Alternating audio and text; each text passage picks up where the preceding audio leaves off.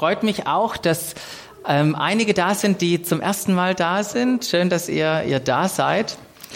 Ähm, vielleicht noch kurz ein, ein, ein Wort zu uns als Gemeinde, was uns ganz arg wichtig ist. Uns ist ganz arg wichtig, dass Menschen nicht nur einfach zu einem Programm kommen, sondern das, was wir hier tun, soll Menschen befähigen, das Programm Gottes in ihrer Welt zu sein. Das ist unser, unser Herzschlag. Ähm, und deshalb äh, lassen wir Daniel auch zu Wort kommen und segnen ihn und senden ihn für diese Zeit. Aber ihr, ihr habt auch das mitbekommen, das machen wir nicht nur allein mit ihm, das machen wir auch mit anderen jeden Sonntag. Und jeden Sonntag hören wir von einem anderen Stadtgestalter, und das begeistert mich total, weil jeder so einzigartig ist. Jeder bringt seine eigene Geschichte mit und seine eigene Berufung Gottes auf, auf seinem Leben. Doch wenn wir jeden Sonntag einen dieser Stadtgestalter hier vorne haben, der erzählt, was er, und das war ja die Frage, die die Claudia ihm nicht gestellt hat, Montagmorgens um diese Zeit macht, und wir ihn dann segnen, dann sehen wir, okay, er ist einzigartig, jeder von ihnen, aber etwas verbindet diese Menschen. Und das ist, dass, dass jeder, der hier vorne steht, sagt, ich möchte mein Leben in, in Gottes Geschichte mit hineingeben. Möchte mein Leben ihn, ihm hinlegen und seine Mission leben. So passend, wie wir das Lied gerade gesungen haben. Wir sehen eine Gemeinde, die in seiner Mission lebt. Das ist, das ist, was wir, das ist, was wir sehen ähm, hier unter uns und das begeistert mich total. Und das sind Menschen, die, die sagen, ich will in Gottes Mission leben, aber nicht nur selber will ich mich abmühen und abstrampeln, sondern ich erlaube, dass Jesus selbst durch mich wirkt, da wo er mich hingestellt hat. Das ist ein unglaubliches Geheimnis, ein unglaubliches Vorrecht, dass wir das, das tun dürfen. Und ich habe mir so überlegt, weil ich freue mich und bin total begeistert, wenn ich diese Menschen hier vorne sehe. Und ich habe mir, hab mir in dem Moment äh, vorgestellt, wie mag das wohl für Gott sein und für Jesus im Speziellen? Wie, was für eine Freude und Begeisterung muss er haben, wenn Menschen sagen, Jesus wirkt du durch mich, hier ist Freiraum in meinem Leben, etwas zu tun. Weil das war genau sein Ziel, eines seiner Ziele in seinem Leben, die Jesus hatte. Er wollte Jünger hervorbringen, Menschen, die ihm Raum geben im Leben. Jesus dachte ganz von Beginn an schon an Multiplikation. Das war seine Perspektive, die er hatte. Er wusste, und das ist ja auch gigantisch, was er da wusste, dass irgendwann sein eigenes Handeln nicht mehr begrenzt war auf seinen Körper, wo er nur zu einer bestimmten Zeit an einem bestimmten Ort sein konnte. Er wusste, irgendwann wird mal eine Zeit sein, da werde ich durch viele Menschen handeln. An ganz unterschiedlichen Orten, zu ganz unterschiedlichen Zeiten. Und deshalb berief er seine ersten Jünger. Und wir kennen diese Geschichten, wo er seine Jünger beruft und sagt, hey, Simon, Petrus, ich möchte dich zu einem Menschenfischer machen. Komm, folg mir nach. Und Andreas und Johannes und Jakobus und wie sie alle heißen. Und er hat es sinngemäß gemacht mit den Worten in der Nachfolge. Das weiß, war nicht irgendwie, ja, versuch mal so zu sein wie ich, sondern in dem Worten folge mir nach, sagt er sinngemäß, ich bin davon überzeugt, das ist, was in den Worten drinsteckt. Ich bin davon überzeugt, dass du genau so leben kannst, wie ich es tue. Lass uns zusammengehen und lass mich alles von mir, all das, was ich bin, in dich hineingießen. Das ist, das steckt hinter diesem, hinter diesem, äh, hinter dieser Aufforderung, dieser Einladung, folge mir nach. Und die Folge dieser Einladung an jeden Einzelnen, die ist heute noch sichtbar. Das ist eine unerschütterliche, unaufhaltsame Bewegung, die Jesus losgetreten hat als er den ersten eingeladen hat und den zweiten und heute immer noch einlädt. Tausende von Menschen, die, die tagtäglich ihn entdecken und sich einladen lassen von ihm. Wisst ihr, Jesus war nicht, war nicht orientierungslos. Jesus hat nicht so einfach mal in den Tag gelebt und mal überlegt, ja, was machen wir denn heute? Gott hatte und Gott hat einen Plan, immer noch einen Plan mit dieser Welt. Und diesen, diesen Plan offenbarte er kontinuierlich seinen Jüngern über diese drei Jahre hinweg. Und manchmal hatten sie so das Gefühl, jetzt haben wir's, jetzt hat's geschnackelt, jetzt haben wir es kapiert. Und manchmal dachten sie, hoffentlich fragt er jetzt nicht noch eine vertiefte Frage, weil wir haben keine Ahnung, was, was Jesus jetzt eigentlich von uns möchte und was er das sagt.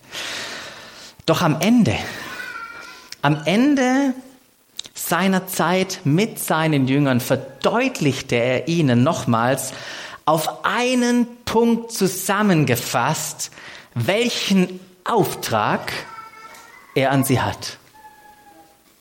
Prägnant zusammengefasst ganz am Ende.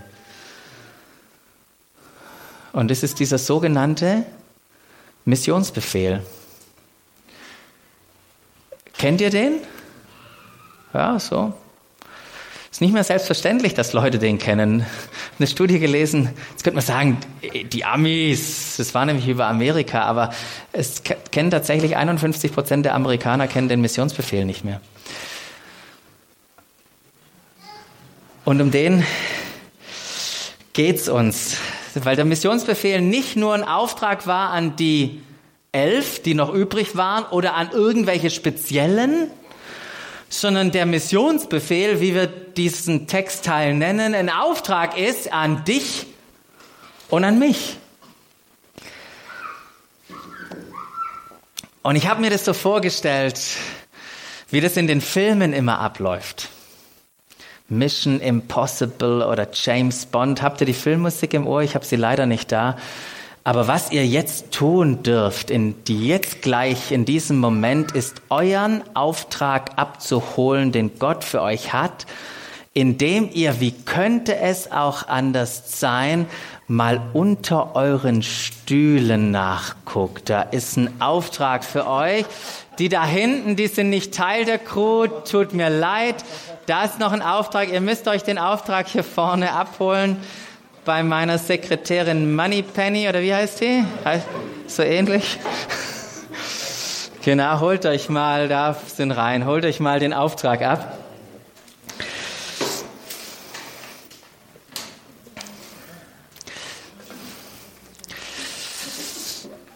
Und normalerweise würde ich euch da jetzt richtig gerne reinnehmen, aber ich dachte, wir nehmen uns mal Zeit, diesen bekannten Text, den wir alle so gut kennen, und weil wir ihn so kennen, äh, beschäftigen wir uns manchmal gar nicht so richtig damit. Und ich wünsche mir jetzt, dass wir uns Zeit nehmen, uns wirklich mit dem Text mal auseinanderzusetzen, ganz persönlich. Lest ihn durch, betet drüber, wie auch immer ihr da reflektiert und, und, und stellt euch Fragen. Ich habe ein paar Fragen da mal äh, auch hingeschrieben.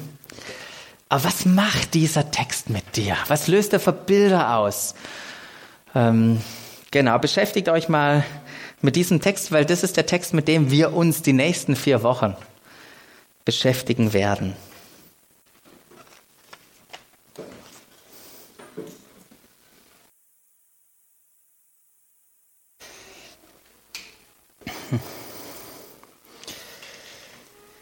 Ich habe euch das extra auf dickeres Papier gedruckt, dass ihr es einfach mitnehmen könnt, in eure Bibeln reinlegen könnt, vielleicht da, wo ihr Tagebuch schreibt oder wo ihr sonst öfters mal wieder entdeckt, um euch einfach mit diesem Text zu beschäftigen.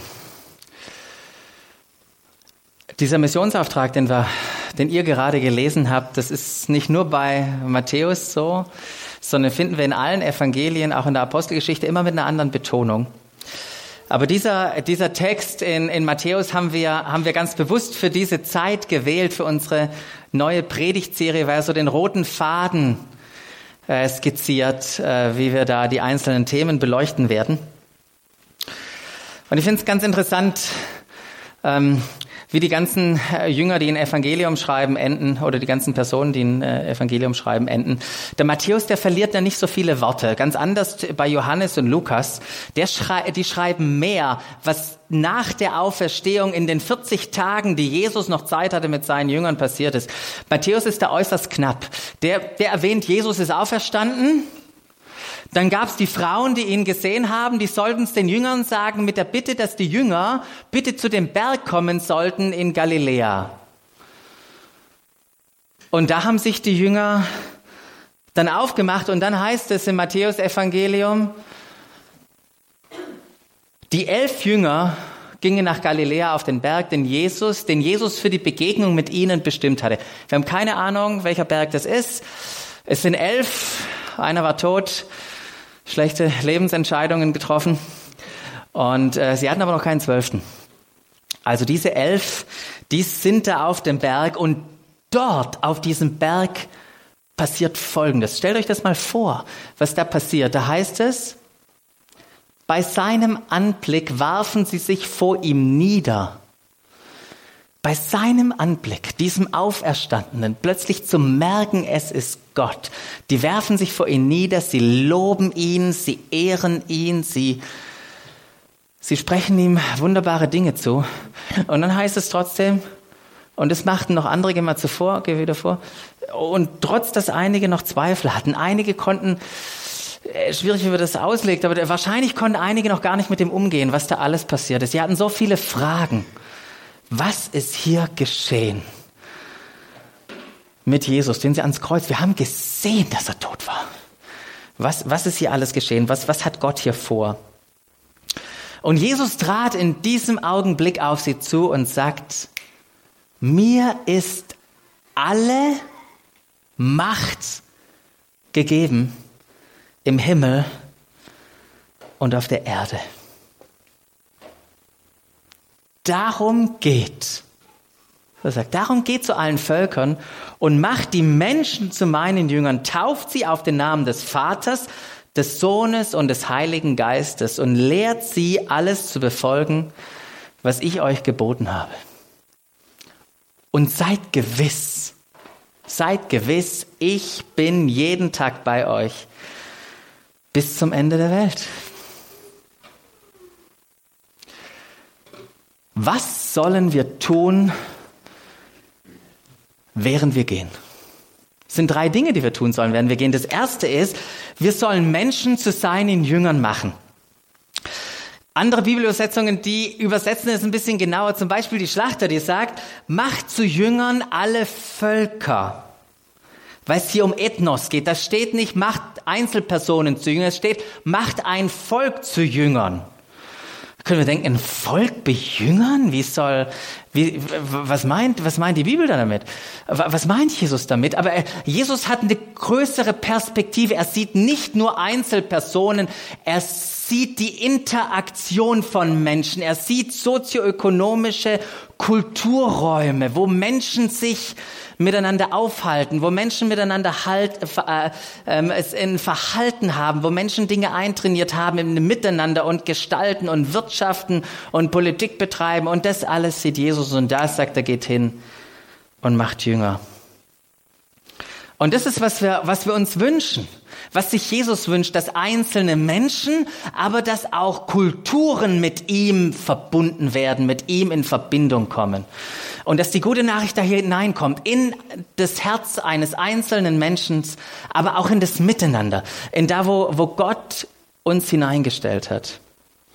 Das zweite ist, dass wir taufen sollen. So wie ihr das wunderbar auf den Bildern gesehen habt draußen stehen oder noch mit dem Wasser bis zum Hals und dann runter und wieder rauf. Was für ein, ein genialer Moment in, in dem Leben. Ich glaube, das ist mit das schönste Moment in einem Leben von, von einem Individuum wo er sich identifiziert mit all dem, was Jesus getan hat, wo er seine Identität entdeckt das passiert alles in der Taufe, da werden wir noch mehr äh, drüber hören. Und dann das dritte ist, lehren, zu, sie zu lehren, alles zu befolgen, was, was uns Jesus geboten hat. Und da steht wirklich lehren da. Das ist nicht informieren, sondern im Miteinander herauszufinden, okay, wie integrieren wir das in, in, in mein und in dein Leben? Wie leben wir das? All das, was Jesus gesagt hat mit Jesus Menschen verbinden, ihnen helfen, ihre Identität zu entdecken und, und, und, und wirklich das alles, was er uns mitgegeben hat in unser Leben zu integrieren. Das ist, während wir gehen, was wir tun sollen. Damit werden wir uns die nächsten drei Wochen beschäftigen. Ähm, ich möchte heute über das, äh, das sprechen, wo dieser, dieser Text ähm, äh, wo den Rahmen sozusagen dazu gibt. Und wenn ihr den Text angeguckt habt, weiß nicht, wie es euch ging, als ich mir den Text angeguckt habe, ich habe irgendwie so drei Textteile, habe ich irgendwie gesehen. Ähm, drei Textteile, beginnend mit einer krassen Behauptung, was unser Fundament ist. Klick mal drauf. Dann dieser konkrete Befehl, was wir tun sollen, werden wir gehen.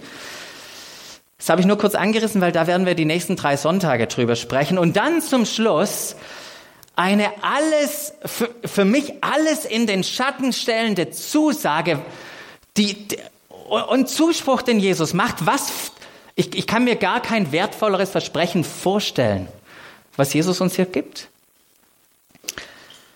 Das sind die drei Textteile. Fangen wir mit dem ersten nochmal an. Das Fundament. Mir ist alle Macht im Himmel und auf der Erde gegeben.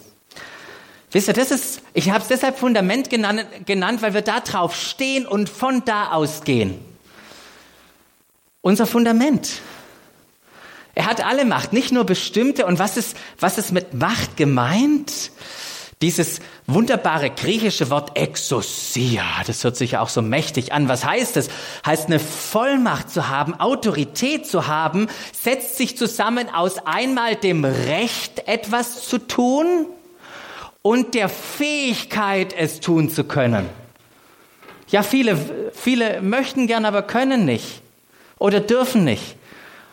Und wisst ihr, Jesus durfte, er konnte und das Schöne ist, er wollte. Er wollte. Ja, manche dürfen und können und die wollen nicht. Katastrophisch das, gell?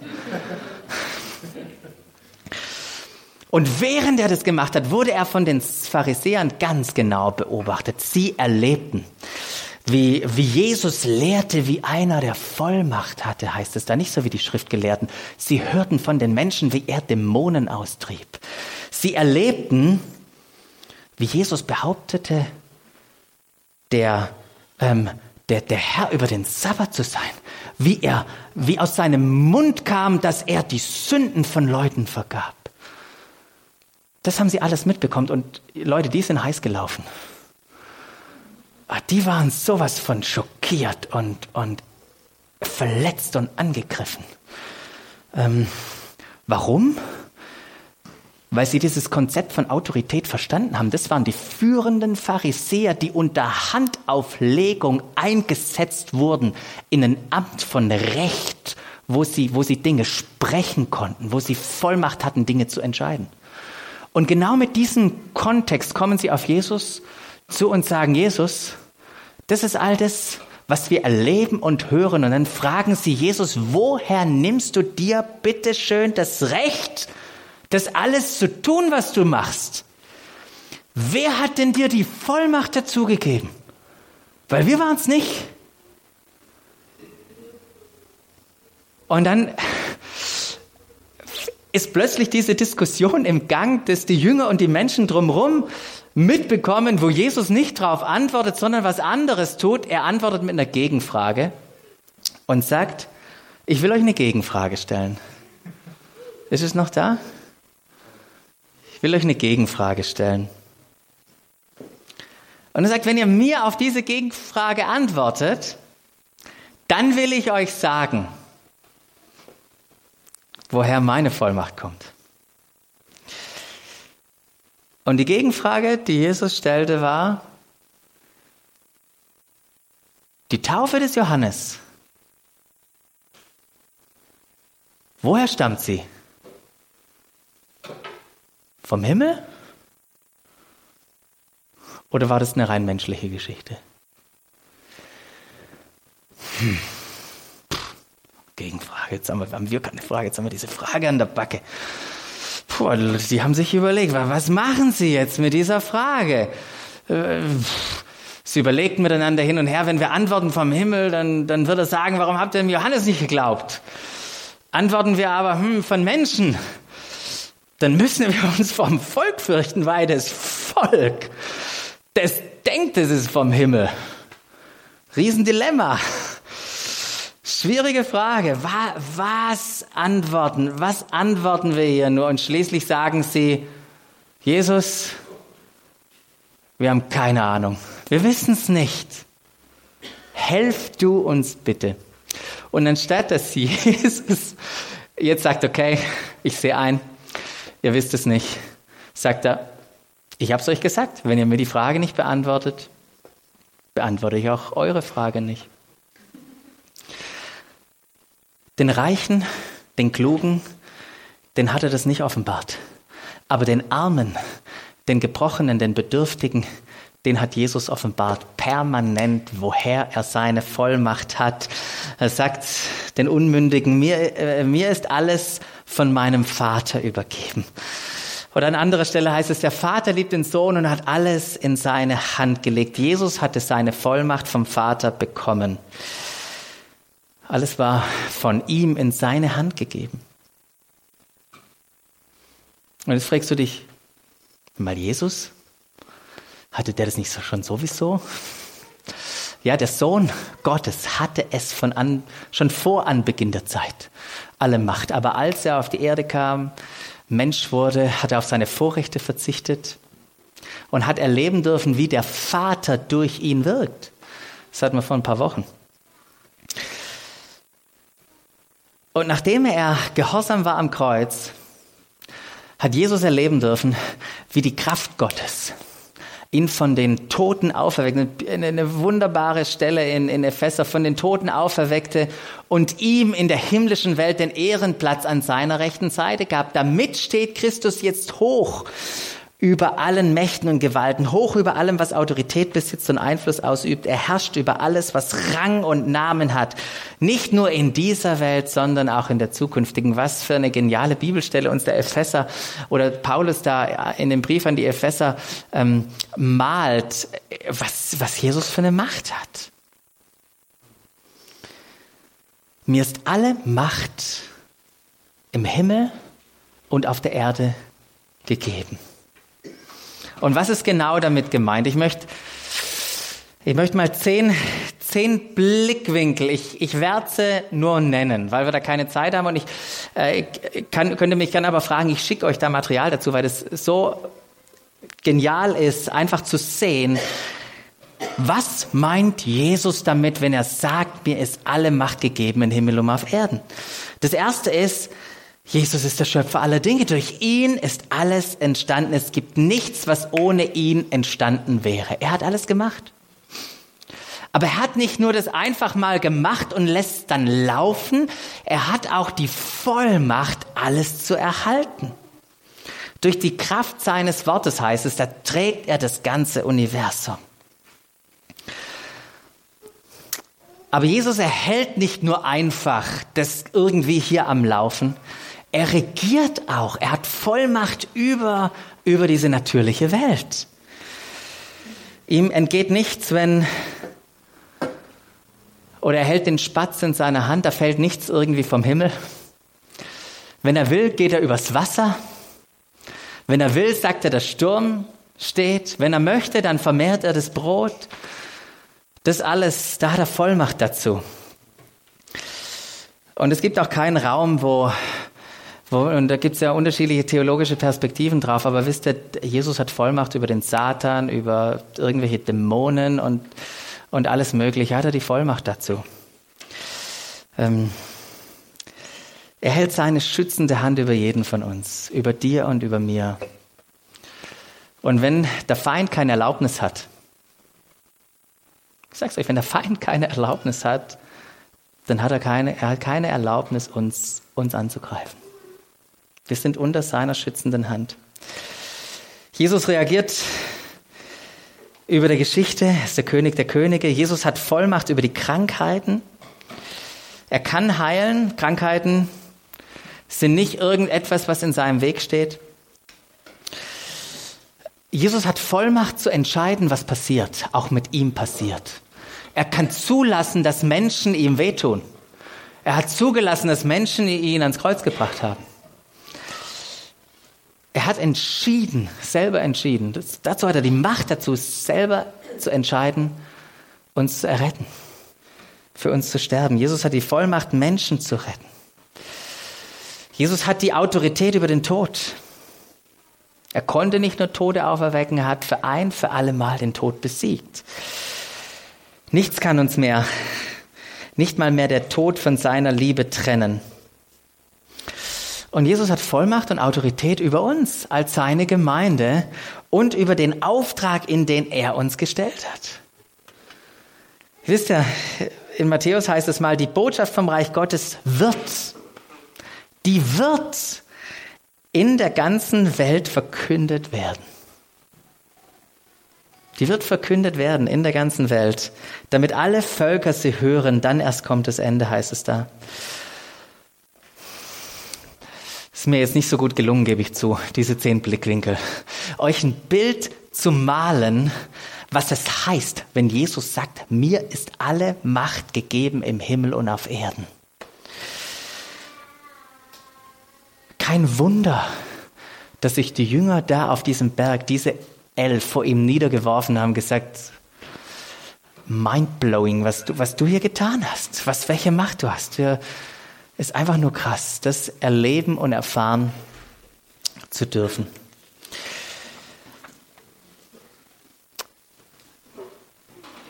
Aber dieses Fundament, dieses Fundament, von mir ist gegeben alle Macht im Himmel und auf Erden, Erden das, das hat äh, gigantische Auswirkungen, nicht nur für ihn, sondern auch für dich und mich.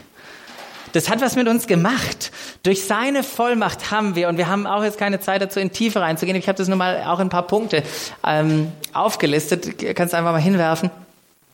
Das ist alles, was wir durch seine Vollmacht haben. Wir haben eine neue Identität durch ihn, weil er Vollmacht hatte, es zu tun. Hätte er nicht die Macht, wäre es uns rausgegangen. Ähm, er macht uns zu Menschenfischern. Wisst, ihr, wir müssen nicht versuchen, irgendwie Menschenfischer zu sein. Wir sind es, weil er es uns zugesprochen hat. Und das ist auch dieses Schöne, bevor wir irgendetwas tun, sagt Jesus uns oder sagt er auch seinen Jüngern, indem er die Macht hat, was er für uns getan hat. Durch seine Macht haben wir überhaupt erst eine sinnvolle Sendung. Ich weiß nicht, ob du gerne hingehen würdest, wenn du nicht wissen würdest, dass er die Macht hat. Ich fände das nicht sinnvoll. Ich finde das auch ein bisschen nutzlos, unsere Zeit dann dafür zu investieren. Und ich fände es vermessen. Wisst ihr, wenn Gott nur ein Gott wäre von vielen, dann hinzugehen, fände ich vermessen. Aber dadurch, dass er der Einzige ist, der einzig Wahre, dem alle Macht gehört. Deshalb haben wir das Vorrecht, das Privileg, hingehen zu können in jeden Kulturkreis. Und diesen Kulturkreis mit Jesus zu verbinden, die Menschen mit ihm zu verbinden und zu sagen, Jesus ist nicht nur einer von vielen, es ist der, der einzig wahre. Dadurch, dass er die Macht hat, haben wir auch erstmal eine Botschaft der Versöhnung. Er hat den Tod überwunden, es ist vollbracht. Und aufgrund dessen weil er die Macht hatte, fängt die Mission erst an, fängt die Botschaft der Versöhnung an, die wir haben, in die wir hineingestellt sind. Und was ich, was ich auch so krass finde, und den Punkt muss man sich mal auf der Zunge gehen lassen, ist, dass er nicht nur sagt, ich habe Macht, sondern dass in unserer Sendung, indem er die Macht hat, das mit einschließt, dass er uns jetzt seine Macht übertragen hat. Wisst ihr, er ist, er ist der Kopf des Leibes. Er ist das Haupt der Gemeinde und lebt in uns und seine Macht, seine Autorität, seine Vollmacht ist in uns.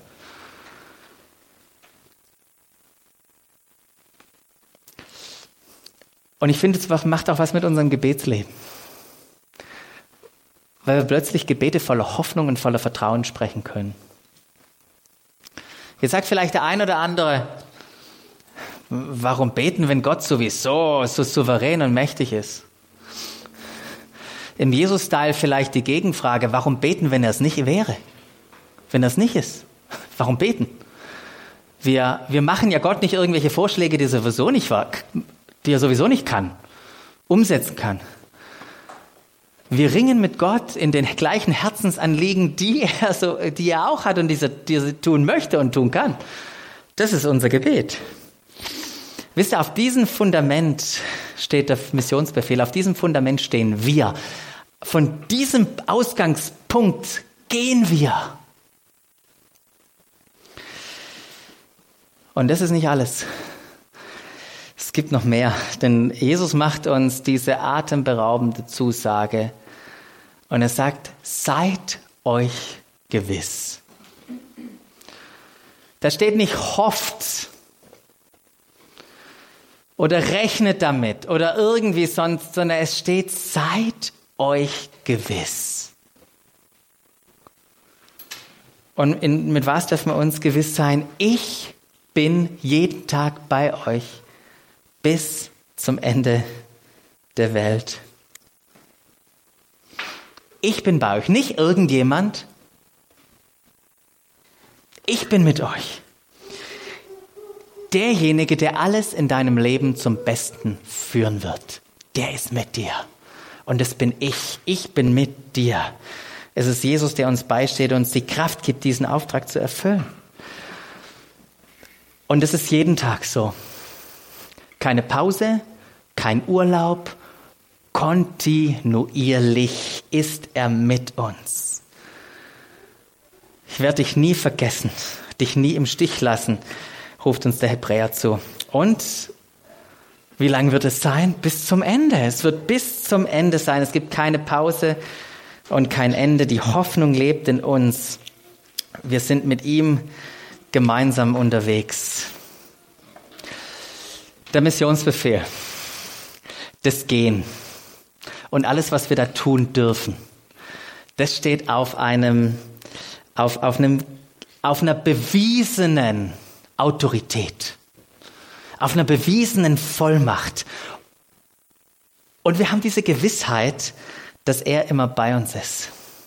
Und mit dem, dem im Kopf mit einer bewiesenen Autorität, mit der Gewissheit, dass er bei uns ist, da rufe ich euch zu, da rufen wir einander zu, da ruft Jesus dir zu, darum geh. Darum geh. Weil ich Autorität habe und weil ich bei dir bin. Darum geh. Und geh zu allen Völkern und mach die Menschen zu meinen Jüngern, tauft sie auf den Namen des Vaters, des Sohnes und des Heiligen Geistes und lehrt sie alles zu befolgen, was ich euch ge geboten habe. Das ist, was wir tun. Das, was wir tun möchten. Wo wir das Recht dazu haben, wir können es tun, jetzt die Frage, ob wir es wollen. Oder ist ja genauso auch unsere Frage. Aber nicht nur das Was ist entscheidend, sondern wie wir das tun. Es wurde oft falsch gemacht. Wir kommen hier nicht mit Gewalt und mit Krieg, weil das nicht unsere Art ist. Weil Jesus selber sagt, sein Reich, dessen König er ist, ist nicht von dieser Welt. Deshalb hat er auch nicht seinen Dienern gesagt und sind auch seine Diener nicht da, es irgendwie mit Gewalt zu nehmen. Wir haben nicht die gleichen Waffen. Wir kämpfen nicht mit den Waffen dieser Welt, sondern wir kämpfen mit der Wahrheit. Wir kämpfen mit Gebet. Wir kämpfen mit Liebe. Wir kämpfen mit einer Opferbereitschaft, unser Leben für andere hinzulegen. Das ist, wie wir kämpfen. Und in dieser Art zu kämpfen ruft uns Jesus zu und sagt, geht nun. Geht nun. Wie Schafe, wie Lämmer mitten unter die Wölfe. Der Missionsbefehl. Unser Gehen steht auf einem unerschütterlichen Fundament und Zuspruch. Und weil dem so ist, wird diese sonst unmögliche Mission zu einer möglichen Mission. Mission possible. Mission possible, weil wir auf diesem unerschütterlichen Fundament und diesem Zuspruch stehen. Und ich freue mich darauf, mit euch in den nächsten Wochen zu entdecken, was das konkret bedeutet, was dieser Auftrag im Detail ist. Aber mögen wir das nie vergessen, dass alle Macht ihm gehört und was das mit für uns bedeutet und dass sein Zuspruch mit uns ist. Können wir zusammen beten, bevor ich hier alles abräume? Danke, Jesus. Danke, Jesus, dass dass du uns immer wieder aufs Neue erstaunst. Wenn wir, wenn wir uns vor Augen malen, was das bedeutet, dass du gesagt hast, mir ist alle Macht gegeben im Himmel und auf Erden, dann ist es so was Gigantisches. Herr, du bist nicht in eine kleine Box zu drücken. Du bist sowas von gigantisch, sowas von einzigartig, sowas von groß und mächtig. Und ich danke dir, dass du, dass du uns gerufen hast. Und nicht nur uns gerufen hast, irgendwas zu tun, sondern auch uns diesen Zuspruch gegeben hast, dass du mit uns bist. Und Herr, manchmal stehen wir da und sind plötzlich konfrontiert mit Herausforderungen in unserem Leben und und haben gar nicht mehr das auf dem Schirm. Gar nicht mehr auf dem Schirm deine Macht und was du tun kannst und tun möchtest. Und manchmal vergessen wir es auch, dass du tatsächlich mit uns bist. Und mögen diese Worte, Herr, mögen, mögen diese Worte, die du deinen Jüngern zugesprochen hast, mögen sie Worte sein, die wir heute Morgen auf aufnehmen wie ein Schwamm. Und bei all den Dingen, wo wir uns wiederfinden, dass wir erleben, dass du wirklich Macht hast. Und dass wir erleben, auch wenn Dinge anders laufen, wie wir sie uns vorstellen, dass du trotzdem mit uns bist und dass das so viel wertvoller ist, als dass die Dinge so laufen, wie wir sie uns vorstellen. Du bist mit uns und deshalb ist unser Leben so einzigartig.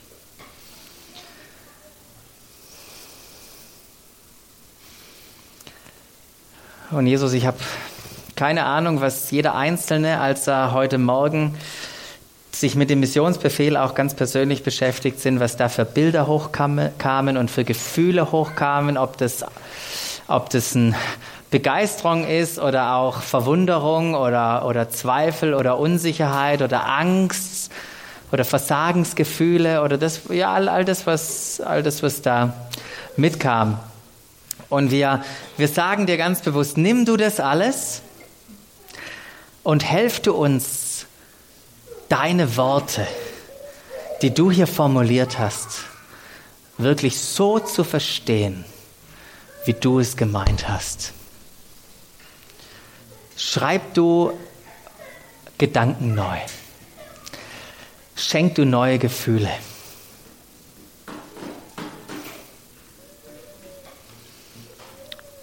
Amen.